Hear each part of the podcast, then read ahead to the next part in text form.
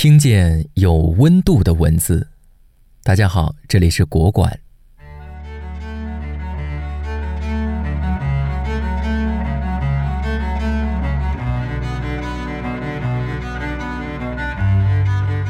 民国期间，北洋军阀混战，总理靳云鹏没钱发粮饷，各地部队纷纷来催。靳云鹏实在没法，想了一招，他把催钱催得最要紧的奉系首领张作霖、直系首领曹锟、王占元约来打麻将。靳云鹏故意在局中不停地输钱，动辄数十万，当然用的是公款。四位巨头言笑晏晏，三位大帅更是赢得盆满钵满，也就不好意思再催粮饷了。胡适曾说：“麻将里头有鬼。”对于中国人，似乎没什么事儿不能打一圈麻将解决的。如果有，那就再来一圈。毛泽东曾经戏称，中国对世界有三大贡献：第一是中医。第二是曹雪芹的《红楼梦》，第三是打麻将。过年过节，中国人最喜欢玩的游戏莫过于麻将。论气质之高远，围棋比麻将要高，但围棋过于沉静，不够热闹。论排列之精妙，扑克与麻将也有的一拼，但终究是国外游戏，不够古朴，挑不起中国人的心理共鸣。如果说麻将的历史比中医还长，估计很多人会表示怀疑；但如果说麻将的历史比《红楼梦》还短，估计很多人想都不想就会嗤之以鼻。但文献中首次有麻将牌具的记载，要到1875年才出现；首次出现游戏名称“麻雀”，要迟到1894年。也就是说，现代意义上的麻将牌，其历史最多不超过两百年。但古代麻将不是叫马吊吗？如果单讲牌张名称，麻将的确来源于马吊，但马吊其实是一种纸牌。论玩法，马吊类似于打天九，即是以大击小，而不是麻将的斗快凑组合。麻将玩法的发明有来自宁波和来自闽粤两说，无论来自哪里，麻将的最初称呼都是麻雀。今日日本称麻雀，正是从通商口岸宁波传出去的。麻雀儿化音后变成麻雀儿，在吴中北部就变成了麻将，乃至于现代普通话都称这种游戏为麻将。麻将的玩法有港台、闽粤、京沪川等各种流派，层出不穷，但万变不离其宗。麻将的基本目标都是通过一系列置换和取舍原则，四家斗快摆出特定组合的牌型，并阻止对手达成相同目的。麻将桌上一旦开局，牌张只有三种，第一种叫暗牌，是大家都没有看到的牌。相当于不可预测的未来。第二种叫明牌，指游戏各方依次打出的无用之牌。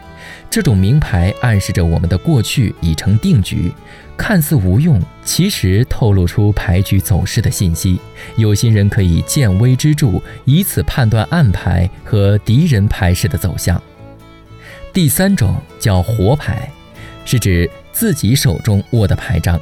三种牌中只有活牌不断变化，从暗牌处得到补充，又不断打出明牌，而又能维持平衡，也就是每个人手中只能有十三张牌。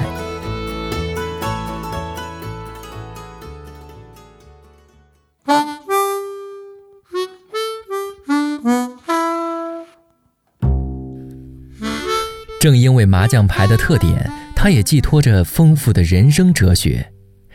当年蒋介石、阎锡山和冯玉祥中原大战正酣，蒋介石非常希望得到军阀孙殿英的援助，决定不惜代价都要拉拢对方。有一次，他把孙殿英请到南京，百般笼络，好话说尽，但孙殿英还是没有下定决心加入他的阵营。于是蒋介石就陪他打了一场麻将。蒋介石有心要孙殿英赢，但几圈牌下来，孙殿英一把都没胡上。你的胃口很大呀，难道非要一把满贯？蒋介石试探性地问。难呐，我是有点贪心，这清一色全球人在家自摸，一辈子也难成一壶啊！孙殿英此言一出，明显是话里有话。清一色是指孙部不能掺进外人，全球人是请蒋介石提供全部武器，自摸是指孙部必须还得是他孙殿英一人指挥，他人不得干涉。明白了，蒋介石起身回礼，这副牌送给孙军长，算是见面礼。说完起身离开，孙殿英满意而归，加入了蒋介石的阵营。麻将虽然是游戏，但牌局也相当于人的格局。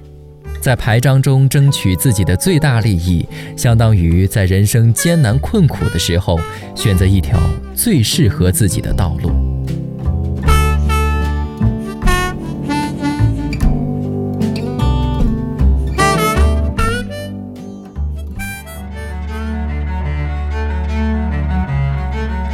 将虽然讲输赢，但不可执着，因为久打无输赢。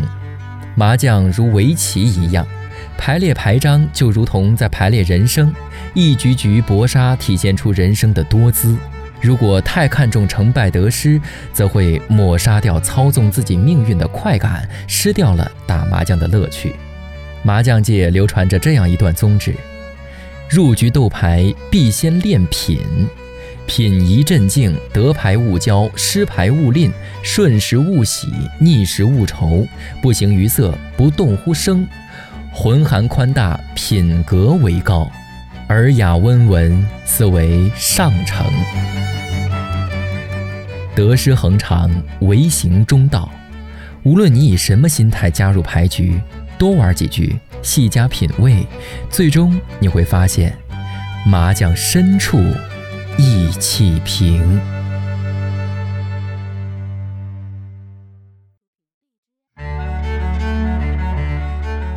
每一次结束，都是下一次开始。感谢收听，明天同一时间，国馆见。